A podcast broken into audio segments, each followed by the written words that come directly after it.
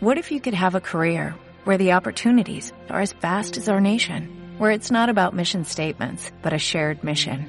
At U.S. Customs and Border Protection, we go beyond to protect more than borders, from ship to shore, air to ground, cities to local communities. CBP agents and officers are keeping people safe. Join U.S. Customs and Border Protection and go beyond for something far greater than yourself. Learn more at cbp.gov/careers. Hola,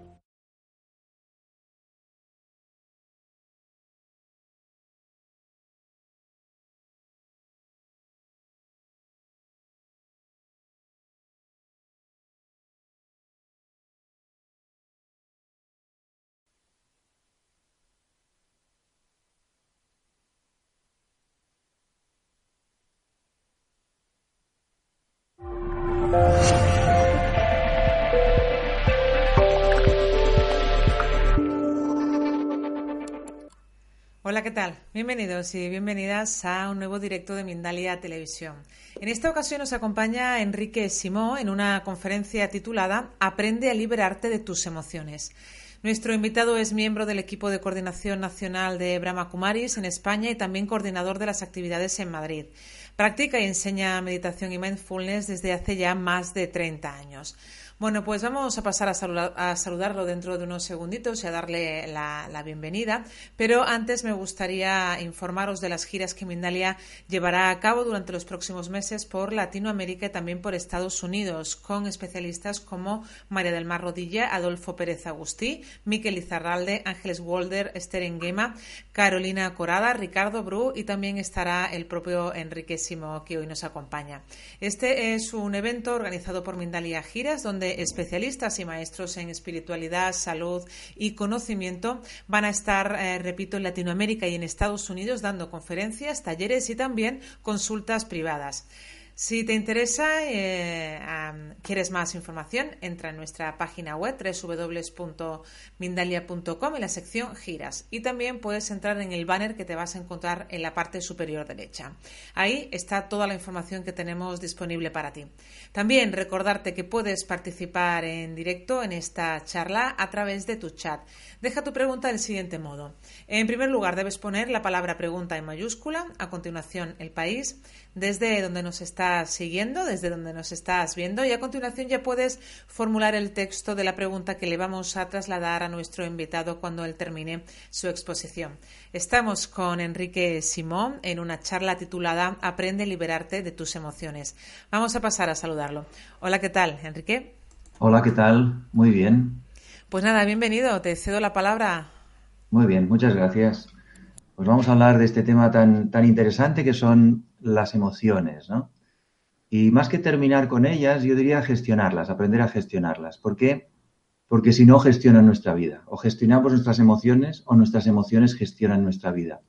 Y cuando la vida está gestionada por las emociones, la verdad es que no es una vida demasiado placentera. Sí que es verdad que hay momentos, como llaman, de subidón, por lo menos se dice en España así, no sé si en otros países, ¿no? Que la energía sube y parece que estás como eufórico, pero a la vez que hay esos momentos de subida, después hay unos momentos de bajada. Entonces, y lo digo por experiencia personal. Yo cuando tenía, bueno, alrededor de 20 años, hasta los 25 más o menos, incluso antes también, eh, tenía estos altibajos emocionales. Era una persona muy intensa, ¿no? Vivía con mucha intensidad la vida y buscaba siempre esas emociones, emociones fuertes, emociones intensas. Pero claro, llegó un momento que era muy agotador eso.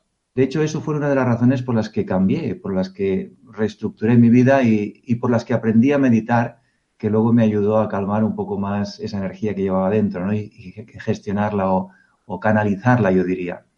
Entonces es verdad que la vida son emociones, hay emociones, hay energía que se mueve, emociones, energía y movimiento, ¿no? Pero ¿qué tipo de emoción? ¿Qué tipo de energía quiero que se, que se mueva en mi vida? Porque si es una energía demasiado eufórica, Después, como decía, va a venir una energía de sentimiento de, bajada, ¿no? De, pérdida de energía. Por lo tanto, tengo que aprender a generar como emociones, o yo diría incluso sentimientos, que es como un nivel un poquito más bajo de la emoción, como unas sensaciones internas más suaves, que me permitan vivir una vida más, más neutra, más equilibrada, en la que me pueda sentir feliz y satisfecho, y a la vez hay momentos en que me siento quizá triste o un poco frustrado o tal vez un poco enfadado, pero que no sean esos altibajos tan fuertes. Hay muchas personas que creen que la vida son las emociones y que tienen que vivir con esa intensidad. Pero eso es un desgaste muy grande de energía, es un desgaste muy grande y además nunca encuentras la siguiente experiencia que te vuelva a dar ese nivel de emoción, de energía que te ha dado la anterior. Por lo tanto, al final, durante un tiempo funciona, pero al final lo que ocurre es que de alguna forma u otra empiezas a sentir un, nivel de frustración, un nivel de frustración que sigue aumentando, que es lo que me pasó a mí, hablo de propia experiencia. ¿Por qué? Porque vas subiendo el nivel de esas emociones, vas, vas subiendo el nivel de ese tipo de energía que se mueve en tu interior, físicamente incluso, y llega un momento que ya no encuentras estímulos externos que puedan activar esa energía y tener la misma experiencia. Así que empiezas a sentirte frustrado o tal vez empiezas a buscar eh, sustancias o otros productos que, generen eso de forma artificial y entonces ya el camino es un camino un poco peligroso. ¿Cómo podríamos definir las emociones? Como he dicho antes, es como una energía en movimiento, pero a la vez hay una definición que siempre me gusta mucho, que eh, comenta Joe Dispensa, que trabaja mucho este tema, y él dice que las emociones son el resultado de las experiencias del pasado. Es decir, en mi vida voy teniendo diferentes circunstancias, situaciones que me hacen pensar de una manera determinada, que activan una cierta química en mi cerebro que genera una experiencia. Esa química genera una experiencia que le llamamos emoción, es decir, siento algo físicamente en mi interior, una alteración energética que viene provocada por esa química y se genera una emoción. Eso es una vez, pero si eso va ocurriendo en diferentes momentos y se va repitiendo, empiezo a hacerme adicto a esa sensación física, a esa emoción, es decir, a ese producto químico que mi cerebro me está enviando activado por diferentes circunstancias que voy repitiendo. Cuando he creado ese hábito, esa sensación que quiero repetir generó una adicción a esa situación, a ese hábito, a esa emoción. Y entonces poco a poco voy conformando mi personalidad, mi manera de ser, mi realidad personal en base a diferentes hábitos, en base a diferentes experiencias que he ido acumulando durante el pasado y finalmente generan lo que yo digo, ese soy yo. Y digo, no, yo soy así. Yo me pongo nervioso cuando tal. Yo me altero cuando estas cosas ocurren. Yo siempre he sido una persona tímida. Eh, yo me enfado mucho cuando alguien dice algo que no me gusta. Y entonces lo que hacemos es justificar nuestros hábitos, justificar las experiencias que hemos adquirido y de alguna manera el pasado se convierte en el presente y el presente se convierte en el futuro.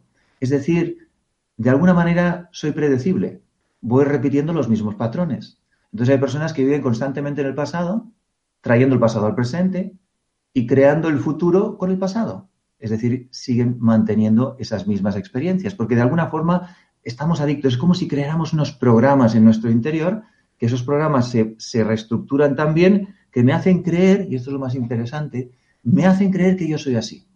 Entonces, cuando uno dice, una persona dice, yo soy así, es que soy así, no puedo cambiar, soy así, tienes que aceptarme de esta manera, se está engañando.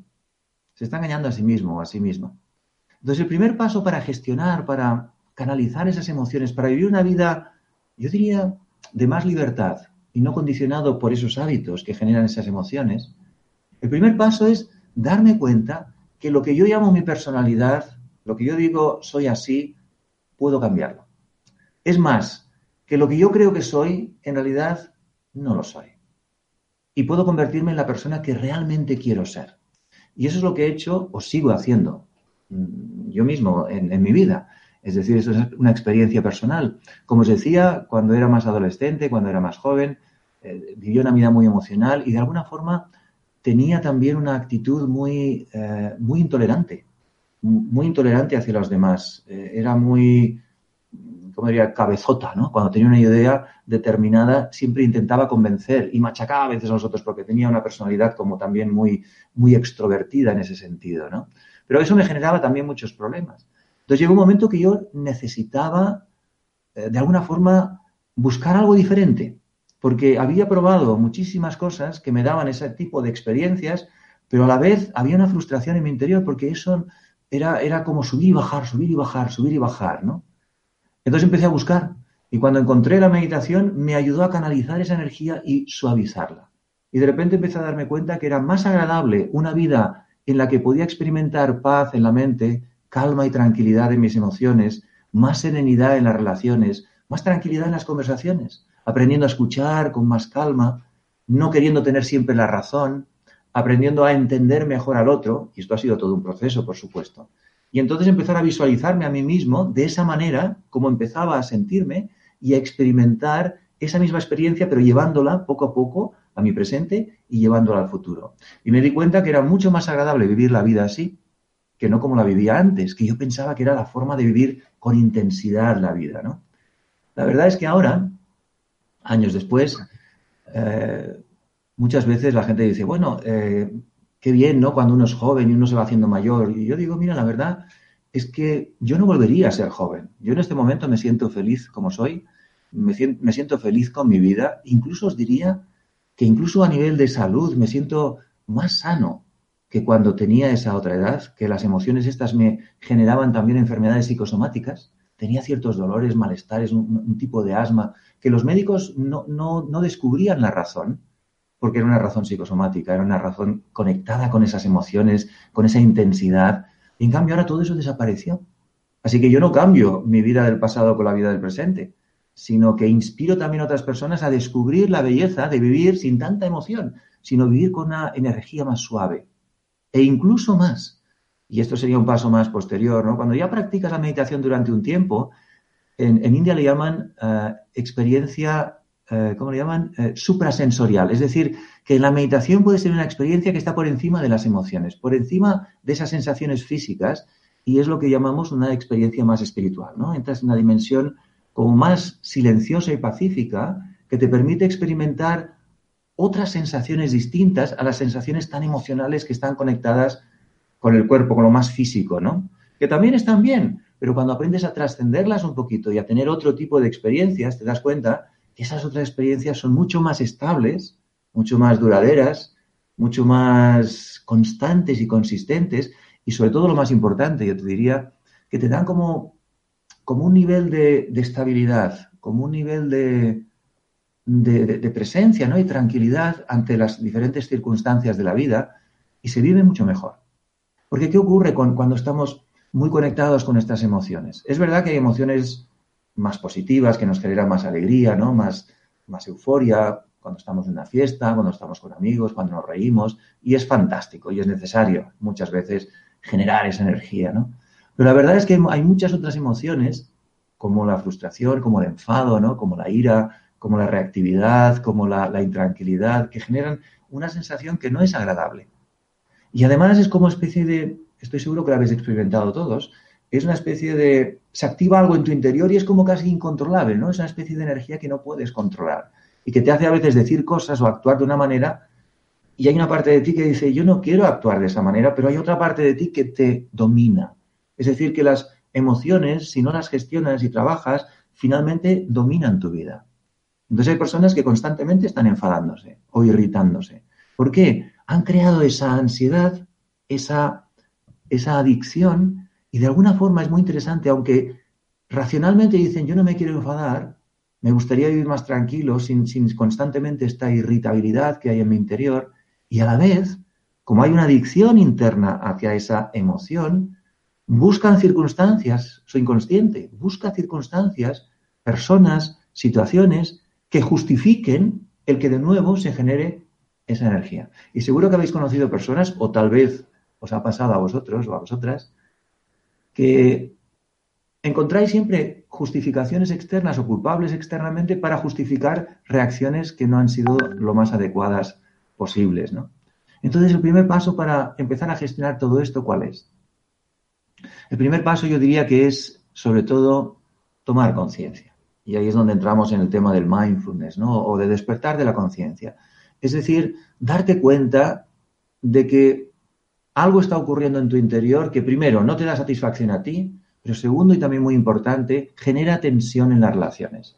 Y las relaciones es una de las, de las fuentes de mayor satisfacción en la vida de un ser humano, porque nos gusta estar en relación, nos gusta estar con los demás, nos gusta comunicarnos y relacionarnos.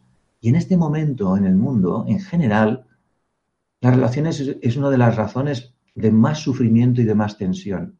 ¿Por qué? Porque no sabemos gestionarlas. ¿Por qué? Porque hay esas emociones que se meten en el camino, que pueden ser de todo tipo, no solo externas, sino a veces también internas, ¿no? Esa sensación de, represión, que reprimes tus emociones, que reprimes tus sentimientos, que reprimes tu energía para no quedar mal, para no decir lo que piensas, para que no el otro no se enfade. Es decir, hay las, las dos caras de la misma moneda. El que lo expresa todo y genera esa tensión en la otra persona y ese dolor, porque a veces podemos causar mucho daño a la otra persona según, como decimos, las cosas mezcladas con esa emoción, pero también podemos hacernos mucho daño cuando en lugar de expresar, lo que hacemos es nos tragamos esa energía, y eso a veces es incluso peor porque genera después enfermedad, y nos tragamos esa energía emocional dentro de nosotros que se convierte a veces como en una bomba, ¿no? En una bomba de relojería. Por lo tanto, como decía antes, primer paso, toma conciencia. Es decir, para, siéntate, escribe, reflexiona, lee sobre estos temas también para que nuevas ideas entren en tu mente y empieza a reconocer que hay ciertas emociones en tu vida que quieres cambiar. Y darte cuenta también, quizá esto es lo más, del primer paso, lo más importante, darte cuenta que tú no eres lo que crees que eres, como os he dicho antes, ¿no? Tú no eres lo que crees que eres, es decir, esas actitudes, esa personalidad que tú has ido generando a lo largo de tu vida, en realidad no eres tú. Puedes ser otra persona, puedes convertirte en otra persona. Siempre hay una esencia en nosotros, una característica, pero esa, esa, característica suele ser muy positiva. Es como una especialidad que cada uno de nosotros tenemos. Pero esas emociones agregadas, añadidas, eso lo podemos transformar y hacer de nuestra vida algo mucho más placentero, mucho más satisfactorio, mucho más pleno. Que primero darte cuenta darte cuenta. Y para eso necesitas parar, necesitas observar, necesitas hacer ejercicios de mindfulness, de meditación, de silencio, de paseo, como tú quieras, pero ejercicios que te permitan darte cuenta y observar cuándo se activan esas emociones que de alguna forma roban tu paz, roban tu serenidad, roban tu energía y a veces incluso te hacen crear ese conflicto con los demás, esa tensión con los demás, ¿no? O esa tensión en tu interior. En el momento que te empiezas a dar cuenta de eso, y reconoces que esa, energía eh, no la quieres más, la quieres transformar, la quieres cambiar, la quieres canalizar, también tienes que empezar a observar qué tipo de pensamientos, qué tipo de, primero de circunstancias activan, pero qué tipo de pensamientos se activan en tu mente cuando esas circunstancias generan esas emociones.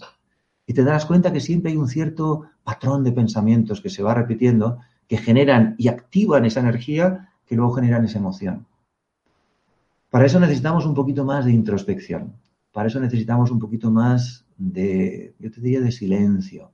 Y también de lo que yo llamo journaling, ¿no? Escribir eh, un diario. No es un diario de todo lo que haces y dejas de hacer, sino es un diario de reflexiones personales. Es un diálogo de experiencias personales.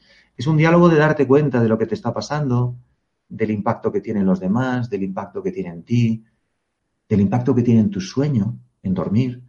Cuando perdemos el sueño, quiere decir que algo está moviéndose con demasiada intensidad en nuestro interior.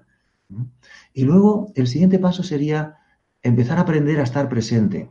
Es decir, aprender a estar aquí en el ahora, libre de tu pasado, es decir, libre de todos estos condicionantes, condicionamientos y estas emociones que siguen estando ahí. Yo, yo a veces lo, que, lo, lo describo de esta manera, ¿no? Yo estoy centrado meditando y todo este ruido está todavía aquí, pero está separado de mí, ya no está aquí dentro, ¿ves? Ya no está aquí, sino está aquí. Se lo puedo observar, lo puedo sentir, porque son programas que se han programado durante mucho tiempo, muchos, muchos años en nuestra vida. No, no es fácil desprogramarlos inmediatamente, lleva tiempo, pero no importa. Lo que puedes es aprender a estar en el presente, respirar, concentrarte, estar aquí en el ahora, calmar la mente, generar algún pensamiento que te puedas concentrar, lo que llamamos mindfulness, ¿no? Meditación para mí sería algo un poquito más profundo, pero primero desarrollar esa capacidad de estar presente, de tomar conciencia este momento y de aceptar todo lo que está pasando dentro de ti, fuera de ti. Y no dejarte llevar ni por las emociones del pasado ni por las preocupaciones del futuro. Y esto requiere entrenamiento, por supuesto, no se consigue en un día, pero se puede hacer, no es tan difícil. Cuando estás en el presente, la ciencia además está avanzando mucho en todos estos aspectos, hay muchos estudios ahora investigación sobre este tema. Parece ser que nuestro cerebro es como si se calmara. En el presente se calma, se relaja. Es decir, de alguna manera es como si se desactivaran esos programas del pasado que generan luego esas emociones.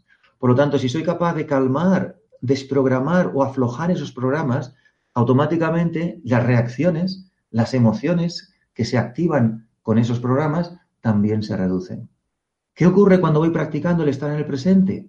Durante un tiempo, que me doy cuenta que las mismas circunstancias, los mismos estímulos que antes activaban esa química que generaba esa emoción, tarda más tiempo en, activarse. Es decir, el estímulo llega y puedo desde una distancia como reducir su impacto, reducir su impacto. Y cuando llegan a mí ya no llegan con tanta fuerza. Por lo tanto, de alguna forma puedo controlar esa emoción y reducirla. Eso es lo que me pasó a mí cuando, era, cuando empecé a meditar. Y para mí fue un descubrimiento extraordinario. Porque cuando me di cuenta que toda esa energía que me alteraba muchas veces, que, que me sobrepasaba, la podía canalizar. Y cuando empecé a sentirme más en calma, la mente más quieta, más calmada, y como el corazón más sereno, más tranquilo, la verdad que fue una sensación muy agradable. Yo dije, yo quiero más. O sea, si antes era adicto a esas emociones que me alteraban, ahora quiero ser adicto a esta nueva energía que me produce calma, serenidad, paz, una sensación de bienestar. Así que empiezas con ese trabajo. Y ahí no queda todo, por supuesto, el trabajo sigue, porque el siguiente trabajo es desde el presente, es decir, desde esa desprogramación del pasado y no la preocupación del futuro, sino estar aquí en el ahora, aquí en el ahora, aceptando todo lo que hay, pero desapegándote a la vez, integrándolo. En ese presente Siguiente paso, puedes empezar a construir la imagen del futuro que tú deseas de ti mismo. La pregunta sería, ¿quién quiero ser? ¿Quién quiero ser? Y describir quién quiero ser. Y quién quiero ser no es qué quiero hacer, qué quiero hacer, no, quién quiero ser. Es decir, cómo me quiero sentir. ¿Qué persona quiero ser para sentirme de una manera determinada? Yo me he repetido miles de veces, no exagero, miles de veces, soy un ser de paz, me siento en paz estoy en paz, vivo en paz, mi mundo está en paz, mi entorno está en paz, me siento en paz con el mundo que me rodea. Y la realidad es que no siempre he estado en paz, no siempre el mundo que me rodeaba estaba en paz, pero el hecho de crearlo en mi mente, de sentirlo en el presente, desapegándome del pasado, desapegándome del futuro y estando aquí, repitiéndolo y sintiéndolo, no solo repitiéndolo, sino haciéndolo mío, ¿sabéis lo que ocurre? Y la ciencia, como os decía, está avanzando mucho en este tema, que nuestro cerebro no interpreta si eso es verdad o no es verdad. Lo que interpreta es que algo está ocurriendo en el presente, es decir, una información está llegando y se reajusta para crear esa experiencia. Entonces, en la medida que te lo repites, que lo construyes, que lo visualizas, que lo empiezas a vivir y, por supuesto, durante el día te lo empiezas a recordar, es como si toda la estructura interna tuya, cerebro, la química, y toda la energía que se mueve en ti empieza a sincronizarse con esos pensamientos. Me siento en paz, estoy en paz, mi mundo está en paz. Y curiosamente, lo que empieza a ocurrir es que tu vida empieza a estar más en paz, tu mundo, tu mundo empieza a estar más en paz, tu entorno empieza a estar más en paz y tú interpretas todas las circunstancias desde una actitud muchísimo más pacífica. Y así puedes ir construyendo poco a poco una nueva personalidad, una nueva realidad de ti mismo, una nueva personalidad, una nueva realidad personal.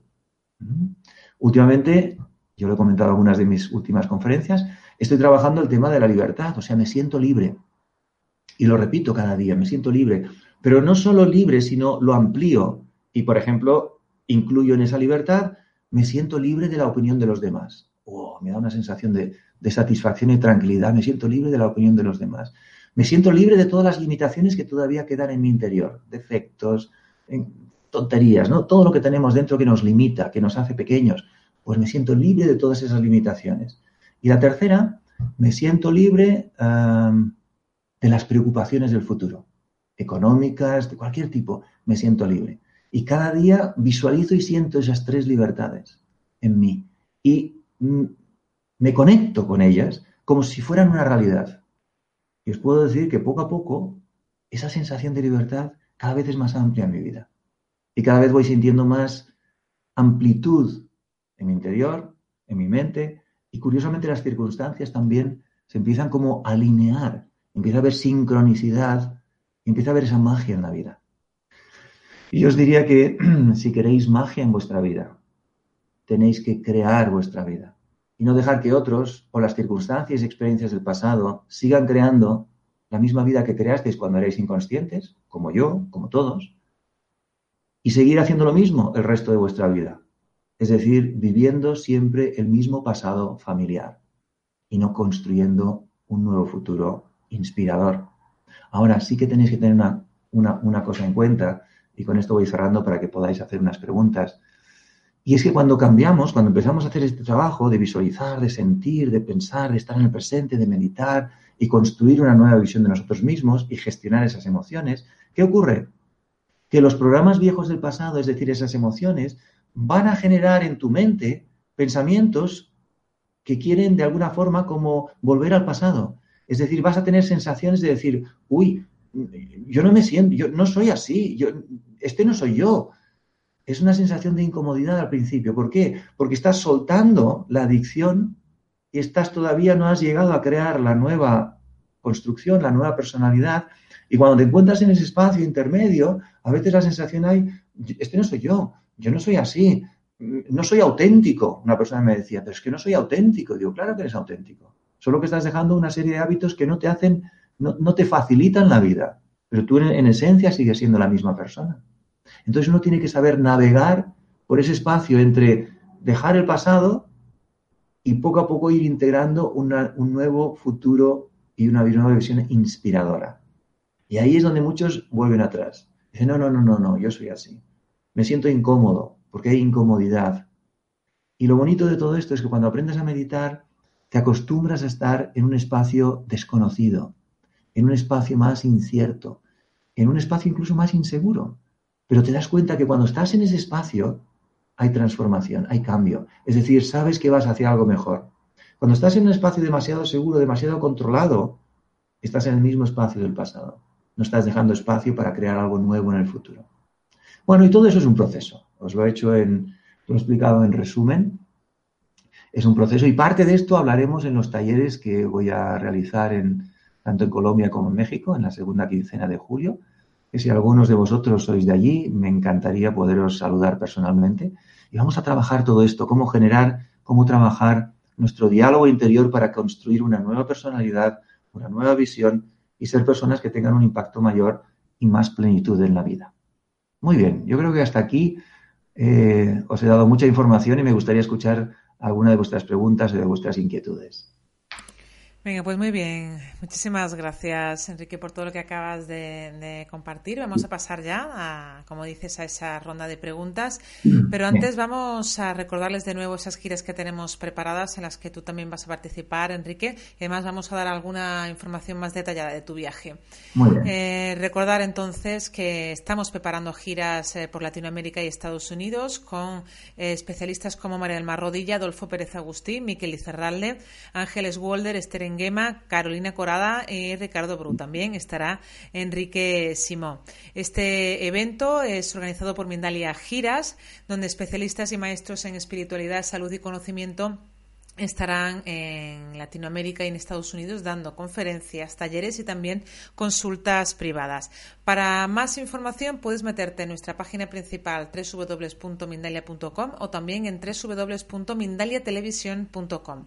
En ambas páginas, en la sección giras, encontrarás toda la información o también, también en un banner que aparece en la parte superior derecha. Concretamente, eh, Enrique, vamos a recordar tus, tus fechas. Vas a estar en Bogotá del 18 de julio al 21 de julio dando conferencias y, talleres y también vas a estar en México del 25 de julio al 28 de julio igualmente dando conferencias eh, y, talleres. Bueno, pues vamos a, empezar a esa ronda de preguntas. Nos dice Clau desde Guatemala, ¿cómo vencer la envidia? ¿Cómo vencer la envidia? O sea, la envidia mm, sería como, ¿no? el, el, que de alguna forma te estás comparando con otra persona, ¿no? Y, deseas tener lo que otra persona tiene, sea a nivel material o a nivel de personalidad, ¿no? Yo te diría que lo más importante para vencer la envidia es empezar a reconocer que tú eres un ser único, único y especial. Y no quiere decir especial que seas extraordinario o diferente a los demás en el sentido de que tienes una especialidad extraordinaria, ¿no? Como, como, como algunos artistas o algunos deportistas, ¿no? Que tienen esa... No, somos seres únicos siendo como somos. Y esto es lo más bonito, ¿no? Porque cada uno es distinto. Fíjate que no hay dos caras iguales en todo el mundo. ¿Eh? Todos tenemos una cierta especialidad, todos tenemos algo único en nuestro interior, que no tiene por ser extraordinario de cara al mundo, pero sí extraordinario para nosotros. que si nos conectamos con ello, no necesitamos tener envidia de nadie ni de nada, sino que empezamos a tener ese autorrespeto y esa autoestima hacia nosotros mismos. Yo creo que la meditación es una de las herramientas mejores para trabajar todo esto, porque te hace entender quién eres, ¿no? ¿Quién soy yo? No quién es otro y quiero ser igual que otros, no, si no me doy cuenta yo soy único, el otro es único. Aprecio sus cualidades, eh, diríamos el cambio de la envidia es apreciar las cualidades de otro, reconocerlas y apreciarlas, pero también reconocer que uno tiene esas cualidades y trabajar, como he dicho antes, en quién soy yo y quién quiero ser.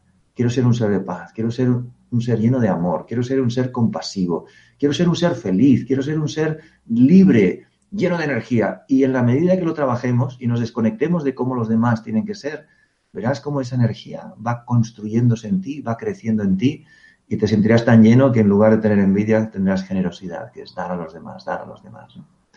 Requiere tiempo, requiere práctica, pero no es tan difícil, ¿eh? se consigue. Y es una sensación de mucha libertad. Bueno, pues nos dice mm, eh, ahora Engie desde Chile, ¿cuál es la clave para concentrarse en la meditación? Muy bien, Engie, es una buena pregunta. La, la meditación es un entrenamiento muy importante de entender adecuadamente, porque si no la gente deja de meditar. Y la gente cree que meditar es estar siempre concentrado, estar totalmente en silencio, estar enfocado, estar en el presente. Bueno, esa es la meta y objetivo de la meditación. Pero la realidad es que no siempre eso ocurre. Yo llevo más de 30 años meditando. Yo creo que ya son igual 35 años meditando. Y la gente me dice, ¿tu mente todavía tiene pensamientos que vienen? Digo, sí, todavía vienen. Pero la clave está en entender el entrenamiento. Es decir, tienes que coger una idea, un pensamiento o la respiración o un punto. Yo trabajo mucho sobre un punto, me visualizo aquí dentro, ¿no? Un punto, como el tercer ojo que hablan en India, ¿verdad? Y dentro, me, me, concentro dentro. Toda mi atención se va adentro, hacia este punto, donde está la pituitaria también, donde está esa glándula que rige muchas otras glándulas. Es un punto energético muy especial. Es también en el centro del cerebro, ¿no? Yo, yo me concentro allí. Pero es verdad que no es fácil y vienen otros pensamientos. El entrenamiento está lo rápido que eres capaz de soltar esos pensamientos y volver tu atención hacia el punto de concentración. Tal vez, para empezar, es más fácil la respiración. Y tu atención siempre es una cuestión de atención. La atención se enfoca en la respiración. Inspiras y exhalas. Y tu atención está ahí, el máximo de tiempo posible. Y de repente te darás cuenta que tu atención se ha ido a otro lugar. A comprar algo, a resolver algo, a pensar en alguien, a un problema, a una preocupación. Lo importante es darte cuenta enseguida y volver la concentración al punto que tú habías escogido para concentrarte. Por eso es importante cuando medites decidir qué tipo de meditación quieres hacer en ese día, porque puedes hacer diferentes tipos. Y ese día puedes decir, hoy me voy a concentrar en la respiración. Hoy me voy a concentrar en pensamientos positivos como soy paz, me siento en paz, estoy en paz. O hoy me voy a concentrar en esta luz interior, en este punto interior. O te pones una lucecita, una vela delante y dices, hoy me voy a concentrar con los ojos abiertos en esa pequeña luz. Es decir, siempre necesitas el punto de referencia, la idea, la imagen, la respiración, donde puedas enfocar tu atención. De forma que cuando la atención se vaya, la vuelvas a traer. Y el entrenamiento es ese. O sea, no pienses que porque la mente se te va y la atención se distrae, es una mala meditación. No. Lo importante es que vuelvas, que hagas musculatura. ¿eh? La mente se va, la atención se distrae, la vuelves a traer. La mente se va, la vuelves a traer. La mente se va, la vuelves a traer. Y con el tiempo te darás cuenta que cada vez se va menos o que eres más rápida de traerla hacia el presente, hacia el instante, hacia la concentración. Y es todo práctica, es como, como cuando hacemos musculatura y gimnasia, ¿no? La musculatura se va desarrollando en la medida que vamos practicando. Así que el que la mente se distraiga, en que la atención se te desvíe de, la concentración, no es un problema. El problema es que se te vaya completamente. Date cuenta y vuelve. Date cuenta y vuelve. Esto es lo que llaman en inglés awareness date cuenta y vuelve, date cuenta y vuelve. ¿Mm? Pruébalo, verás. Nos dice Nancy desde París, ¿cómo lograr esas tres libertades de las que hablas sin pasar por la meditación? Esa es una pregunta muy difícil. sin pasar por la meditación, mm, no sé qué decirte, porque la meditación es la herramienta que te ayuda a trabajar con tu mente, a trabajar en la estructura de tu cerebro, a trabajar con esos programas internos que nos dominan y que nos controlan. Y uno de ellos muy importante y que nos hace sufrir muchísimo y que yo he tenido que ir desmontando durante muchos años y todavía hay parte de ese programa en mi interior, es la opinión de los demás. ¿Qué piensan los demás? ¿Qué opinan los demás? Si complaceré a los demás, si les gustará lo que estoy haciendo, si no, si pensarán. Eso es un hábito, ese es un programa que tenemos tan metido dentro, muchísima gente. Es muy, muy común ese hábito.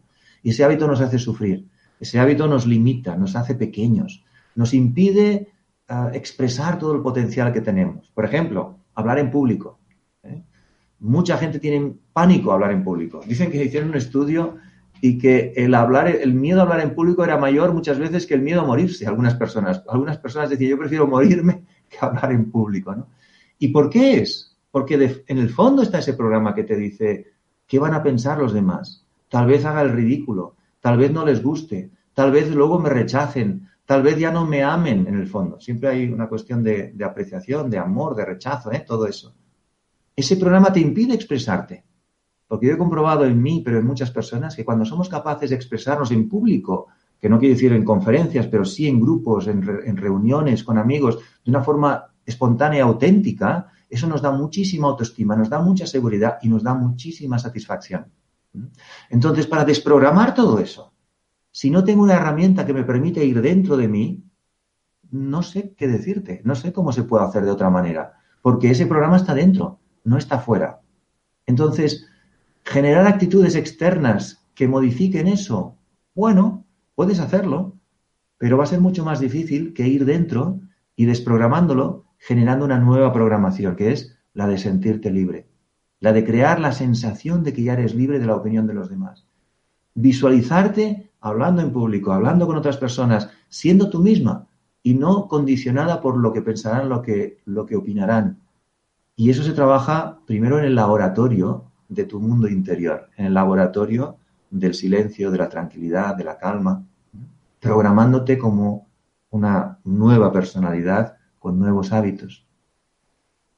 Yo lo hago con la meditación, o sea, no solo la meditación oficial, sino para mí meditación yo de hecho le llamo actitud meditativa ante la vida, ¿no? No solo para mí meditar es sentarme, a respirar, concentrarme, estar concentrado, mirar el punto, todo eso que os he dicho antes, sino para mí también meditar es mientras paseo, mientras camino, mientras voy en el autobús, mientras estoy conduciendo un coche, en esa actitud interna meditativa, reflexiva, ¿no? En la que te vas dando cuenta de cosas, en la que reflexionas sobre ideas interesantes, en la que recuerdas alguna idea de alguien que te dijo que te ha gustado, en la que piensas en todos estos temas que estamos hablando, en la que empiezas a imaginar y sentir quién quieres ser, en el que te empiezas a revisar situaciones para aprender de ellas. Para mí todo eso es una actitud meditativa. Y para modificar esos hábitos tan profundos que tenemos, necesitamos tener esa actitud meditativa. Yo te diría que es imprescindible. Vamos a continuar con Alberto, que pregunta, ¿cómo trascender el dolor y el sufrimiento para que no nos condicione cuando además no sabemos la causa?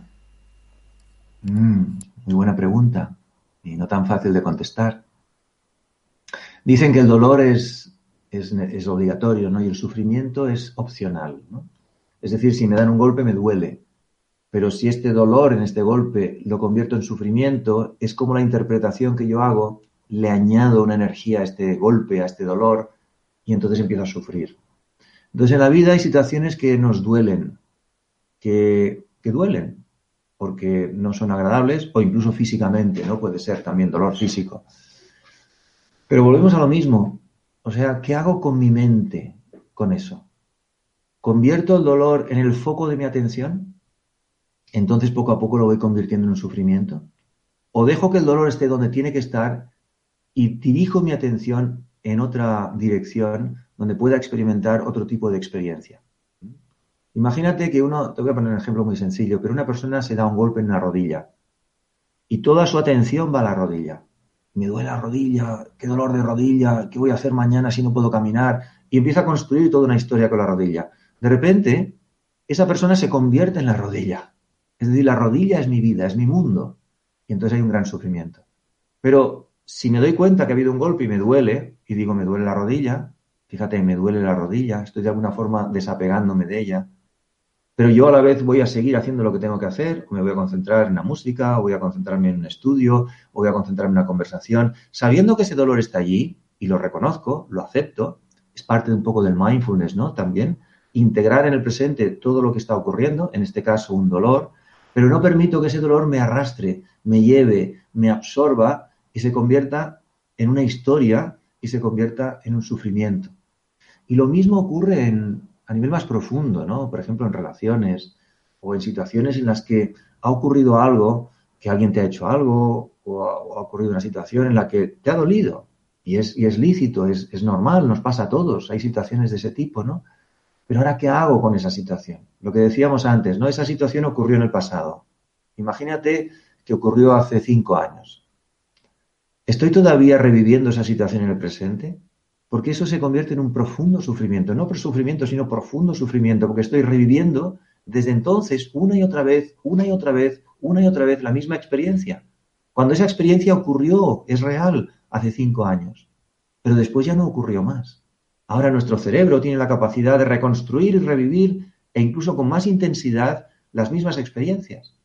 Por lo tanto, me he de preguntar, ¿quiero seguir viviendo la misma experiencia que me da sufrimiento o no? Y quiero aceptar profundamente que eso ocurrió, que tal vez ni siquiera tenía que haber ocurrido, porque no fue nada agradable, no fue nada satisfactorio. Es cierto, pero ya quedó en el pasado. Y ese trabajo hay que hacerlo con muchas cosas que han ocurrido en nuestro pasado. ¿Para qué? Para que ese pasado no se convierta en el presente y no condicione mi futuro.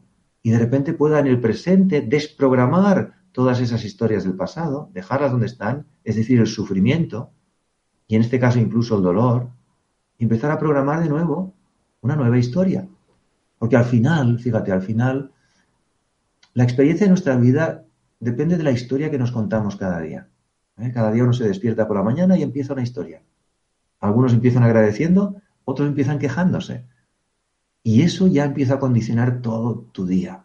Eso te da felicidad o sufrimiento, porque lo construyes tú. ¿Mm? Entonces, tenemos que pensar qué historia me cuento cada día según las circunstancias que tengo y, mi pasado, y qué nueva historia me quiero contar. Y para eso necesitas parar, necesitas observar la historia que te cuentas y empezar a contarte, incluso escribir, yo lo he hecho, escribir una nueva historia, describirla, como decíamos antes, quién quiero ser. Pero acuérdate, el dolor es necesario y ocurre, y seguramente nos ocurrirá a lo largo de la vida, porque ocurren cosas dolorosas, pero el sufrimiento es lo que le añadimos. Eso lo podemos evitar. Espero que te haya podido contestar, que eso haya sido útil. Vamos a continuar con Dunia. Pregunta, ¿qué hacer eh, cuando eres consciente de tus miedos y de los factores que lo provocan, pero sigues sin poder controlarlos? Dunia, esto ocurre muchísimo. ¿eh? Muchas personas son conscientes de sus miedos, les cuesta controlarlos. Y yo diría, muchas veces lo digo en mis conferencias, ¿no? Vivimos en un mundo de miedos. Y una gran mayoría de personas, una gran mayoría está tomando sus decisiones importantes en su vida y pequeñas decisiones también en base a miedos. O sea, no hago esto porque si no ocurría lo otro, no hago esto porque no me atrevo a decírselo, no hago lo otro porque qué dirán, no hago otro porque... No, y nos condiciona, vivimos una vida muy pequeña. Los miedos nos, hacen muy pequeñitos, muy pequeñitos. Y la verdad que nos dan una gran frustración porque no podemos expresarnos nuestro potencial. Yo te diría que los miedos en realidad, si los sabemos reinterpretar de otra manera, son oportunidades para crecer muchísimo. Pero necesitamos una herramienta, y vuelvo a la meditación, porque para mí la meditación, diríamos, es una de las herramientas más poderosas que, he encontrado en mi vida. ¿no? La meditación lo que te da cuando estás presente, cuando estás concentrado, cuando estás conectado, te da poder, poder espiritual, poder energía interior. Y esta es la energía que necesitamos para superar, como antes veíamos, el sufrimiento, para superar la envidia, para superar todas estas tendencias y sobre todo también los miedos. Porque los miedos los vemos, a veces los entendemos, sabemos la causa y como tú bien dices, nos cuesta superarlos transformarlos porque nos falta el poder, la energía. ¿Mm? Entonces yo te diría, dedica tiempo a estar en soledad, conectada contigo misma, concentrada y dejando que esa energía de concentración y de pensamientos positivos se vaya acumulando en tu interior. Y acepta que están ahí los miedos, acepta que todavía no los puedes transformar, pero empieza a generar afirmaciones positivas en tu interior. Soy una persona valiente, soy una persona llena de energía, tengo poder en mi interior.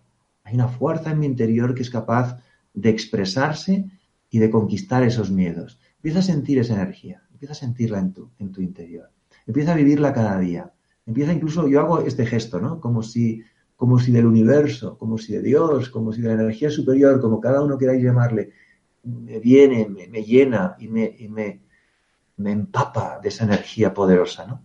Y entonces te darás cuenta que los miedos, y esta es mi experiencia, yo los denomino como puertas. Puertas que parece que te bloquean en algo, pero son puertas que cuando las abres y eres capaz de cruzarlas, te encuentras con una, un espacio de libertad de haber superado una situación. Es decir, son puertas que te indican dónde tienes que seguir progresando. ¿Mm? Imagínate que una persona tiene miedo a hablar en público, lo que la vida le está diciendo no es que no hables en público, sino te está diciendo, prueba, prueba, hazlo, hazlo, prueba, hazlo. Porque cuando lo haces, te das cuenta que el miedo era una ilusión, era como un velo. Los miedos muchas veces son como velos que nos nublan, pero no son reales. Y de repente te das cuenta de la satisfacción que hay detrás de ese miedo. Yo ahora cada vez que siento un miedo en mi vida, algo que me viene y se cruza y que noto la sensación, digo, wow, una más. Y entonces busco situaciones para poder afrontar ese miedo. Entonces hay una frase que dice, aunque tengas miedo de algo, hazlo, pero con miedo, no importa, pero hazlo. No permitas que el miedo te bloquee, te paralice. Eso sí que es lo que hay que evitar. ¿eh? No permitas que te bloquee, te paralice. Muévete, hazlo. Aunque te equivoques. imagínate que hablo de hablar en público porque es uno de los temas que, me conciernen, pero también que a mucha gente les, les preocupa. Pues yo decidí un buen día hablar, hablar aunque me equivocara, aunque lo hiciera mal, pero no quiero decir siempre en conferencias, sino con la gente, en grupos, me forzaba a decir algo, aunque no fuera interesante. ¿Para qué? Para entrenarme. ¿Mm? Recuerdo también una época en la que daba cursos para un grupo de jóvenes para búsqueda de empleo. Y era seis meses. Y yo me di cuenta de que lo más importante, el entrenamiento más importante, era enseñarles y ayudarles a hablar en público, a expresarse. Cuando empezaban el primer día, te podía decir, te podría decir que muchos hasta temblaban, o sea, les temblaba el papel, les hacía leer algo, ¿no? Les temblaba, les temblaba las rodillas algunos también. Tenían un pánico. Decían casi si querían ir de esa, de esa clase, diciendo, yo no, yo no he venido para esto, he venido para buscar empleo. Y yo les calmaba y les decía, no te preocupes, verás que esto te ayuda. Al final de los seis meses, todos salían a hacer una presentación. Y todos estaban más rato de lo que le correspondía, porque se sentían cómodos, se sentían seguros, se sentían satisfechos.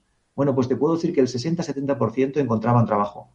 No porque hubiera más trabajo, sino porque de repente había una seguridad en ellos mismos, una, una capacidad de expresarse, de ir a una entrevista de una forma distinta, de expresar lo que querían hacer, de expresar sus sueños o sus proyectos de una forma con mucha más convicción y energía. ¿Qué habían hecho? Habían traspasado ese miedo aparente, esa barrera, y habían encontrado una energía potenciadora. Es decir, lo más bonito de los miedos, y te diría así, lo más bonito de los miedos es que detrás hay una gran energía esperándote. O sea, cuando traspasas el velo, esa puerta, yo le llamo puerta, ¿no? Pero puedes llamarle velo, lo traspasas, se abre como una energía que te da mucha satisfacción. Y cuando te das cuenta de ese juego y lo pruebas una vez, dos veces, tres veces, después ya no tienes más miedo, porque los miedos, sabes, que son puertas que te permiten seguir avanzando. Espero que te haya servido. Pues vamos a continuar con Edith eh, desde México. ¿Es sanador alejarse del ambiente, del lugar y de las personas que en apariencia nos provocan emociones negativas y frustrantes? Buena pregunta también, Edith. Ah, yo te diría que en principio sí.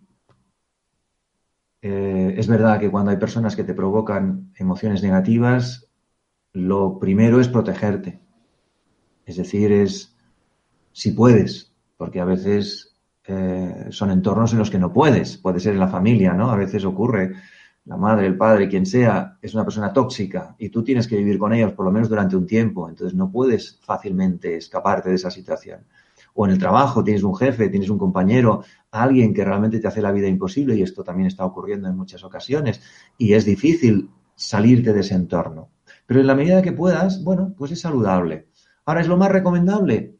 Yo te diría que no. ¿Por qué? Porque de alguna forma esas situaciones también vienen a enseñarnos algo. De alguna forma son situaciones que nos vienen a ayudar para superarnos y potenciar la energía que tenemos dentro. En la medida que no podemos hacerlo, es mejor protegernos. Pero no, no con la sensación de huida y ya está, sino, vale, me retiro para protegerme, pero me preparo, me preparo y me entreno para afrontar esa situación en otro momento, quizá posteriormente, de forma que pueda decir en un momento dado que ya no me afecta. Porque si eso no lo haces, esa situación siempre estará aquí en tu cabeza. Y ya no solo las emociones negativas, sino que empezarás a tener miedo de esas situaciones. Y cuando aparezca una persona similar a esa persona o esa situación, se activará enseguida esa sensación de miedo o de intranquilidad. Y al final puedes estar como agobiado, encontrando siempre personas a tu alrededor que aparezcan con, estas, con esta energía o estas situaciones. Porque la vida constantemente nos trae situaciones que tenemos que de alguna forma superar para crecer y, seguir eh, creciendo como personas. Y hasta que no las superamos de alguna forma, van a venir por un lado o por otro. Y esta es otra lección que podemos aprender de la vida. Cuando aprendo que las cosas que vienen son para superarlas y dejarlas para seguir creciendo, entonces ya no tengo que protegerme de las energías negativas, sino que de alguna forma estudio la estrategia para neutralizarlas, para que no me afecten. Y evidentemente aquí la meditación es imprescindible. O sea, en la medida que yo trabajo conmigo mismo, me centro en mi interior, me, me calmo, ¿no? Genero esa tranquilidad interna, es como si generara un espacio. A veces yo lo, describo como si fuera un colchón, ¿no? Como si tuvieras un colchón a tu alrededor, que cuando viene algo de fuera, ¡bum!, rebota en el colchón y hasta que llega a ti, llega ya como con una energía muy suave que la puedes neutralizar. Entonces, cuanto más meditas, trabajas tu mente, generas una actitud positiva, te concentras en lo que tú quieres ser, como decíamos antes, se va generando alrededor de ti esa energía, ese, colchón suavecito que te protege. Y entonces puedes estar en lugares donde hay energía negativa, y esa energía no llega a ti directamente, sino llega muy diluida. Pero hay que entrenarse. De forma que cuando ya estás más entrenado, hasta eres capaz de afrontar esas situaciones. ¿Y qué ocurre? Lo mismo que con los miedos. Cuando afrontas esa situación, después la sensación es de mucha satisfacción. Yo te diría que hay dos cosas que dan mucha satisfacción en la vida. Y no todo el mundo las persigue, porque la gente, la mayor parte de las personas persiguen satisfacciones materiales creyendo que eso les va a dar satisfacción interna y no es así, sino al contrario, es casi un vacío.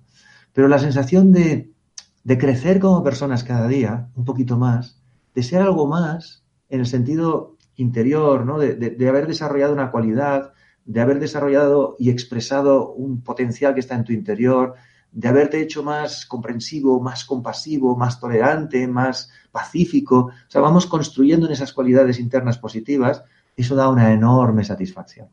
Y el segundo es contribuir, o sea, hacer algo por los demás. Entonces, todas estas situaciones que estáis mencionando, que son muy interesantes, pues tanto la envidia como los miedos, como estas eh, energías, emociones negativas de otras personas, es verdad que nos podemos proteger y está bien inicialmente, pero empezar a interpretarlas como oportunidades para crecer. Y como he dicho antes, una oportunidad para crecer, es una oportunidad para vivir con más satisfacción, con más plenitud, con más satisfacción.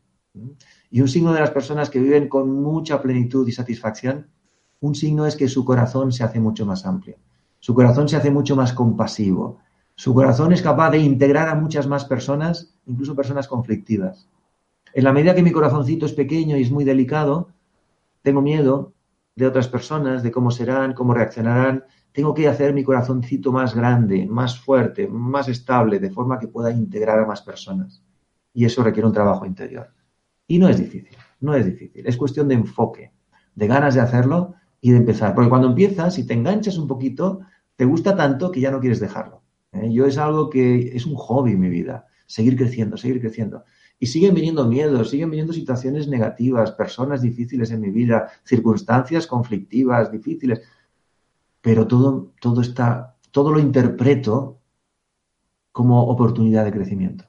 ¿eh? Todo lo reinterpreto, aunque en un momento me puede doler, me puede dañar, me puede hacer sentirme mal, pero enseguida me siento, reflexiono, lo reestructuro, le doy un nuevo giro y le encuentro la manera de utilizarlo para seguir creciendo. Así que te invito a seguir creciendo.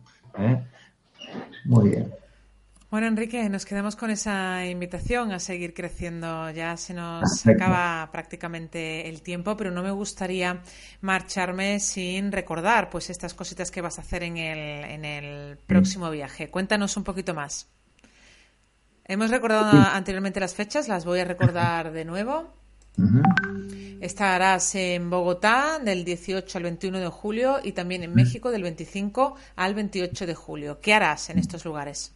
Pues eh, inicialmente eh, daré una conferencia, eh, creo que es el jueves, aunque luego al principio habrán algunas ruedas de prensa y, también entrevistas. Y trabajaremos el tema de cómo diseñar tu futuro, que está muy conectado con lo que estamos hablando hoy. Cómo, entender los próximos pasos para poder diseñar un futuro que te dé más satisfacción y plenitud. Y eso será simplemente como el aperitivo, ¿no? Para los talleres que vienen después viernes, sábado y domingo, que sean tres días, tres talleres, que van todos, con, todos conectados, ¿no? Haremos todo un trabajo de desarrollar lo que hemos hablado hoy, darnos cuenta del pasado, pero sobre todo desarrollar una visión inspiradora y consciente a través de la visualización y de la construcción positiva de, de quién quiero ser.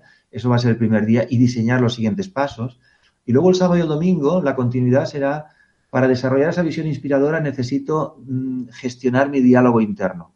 Así que vamos a trabajar durante dos días porque es muy importante cómo cambiar ese diálogo interno a veces de juicio, de culpabilidad, de exigencia, en un diálogo más compasivo, más comprensivo, más amoroso, más inspirador, más motivador hacia ti mismo. Porque eso te ayuda después a construir cualquier visión que desees para ti y para tu futuro. Así que eso vamos a hacer, tanto en Colombia como en México. Así que os espero a todos. Genial, pues ahí queda toda la información. Recordar, bueno, los títulos de la, la, conferencia será Te atreves a diseñar tu destino y luego los talleres Entrena tu atención, enfoca tu vida o los secretos de la autocompasión. Bueno, pues aquí queda toda la información. Para quien quiera todavía informarse más, puede hacerlo en nuestras páginas principales www.mindalia.com o www.mindaliatelevisión.com en la sección giras que está en el menú superior o también en el banner que está en la parte de la página superior derecha. Ahí encontraréis toda la información de las giras y concretamente de la gira de Enrique Simón. Bueno, pues muchísimas gracias, Enrique. Unos segunditos para despedirte. Gracias a todos y hasta pronto. Bueno, pues muchísimas gracias. Espero que nos veamos pronto de nuevo por aquí por Mendalia. Enrique. Gracias a vosotros que nos habéis seguido desde España, Argentina, Chile, Francia, Ecuador, Venezuela. Gracias. Gracias a todos por acompañarnos y por compartiros también a través de vuestro chat. Si os ha gustado esta información, ya sabéis que la podéis compartir en vuestras redes sociales. También dejarnos un me gusta debajo del vídeo o un comentario positivo. Si todavía no lo habéis hecho, también podéis suscribiros a nuestro canal de Mindalia Televisión en YouTube. Gracias y nos vemos en la próxima conexión de Mindalia en directo. Hasta pronto. Hasta pronto. Gracias.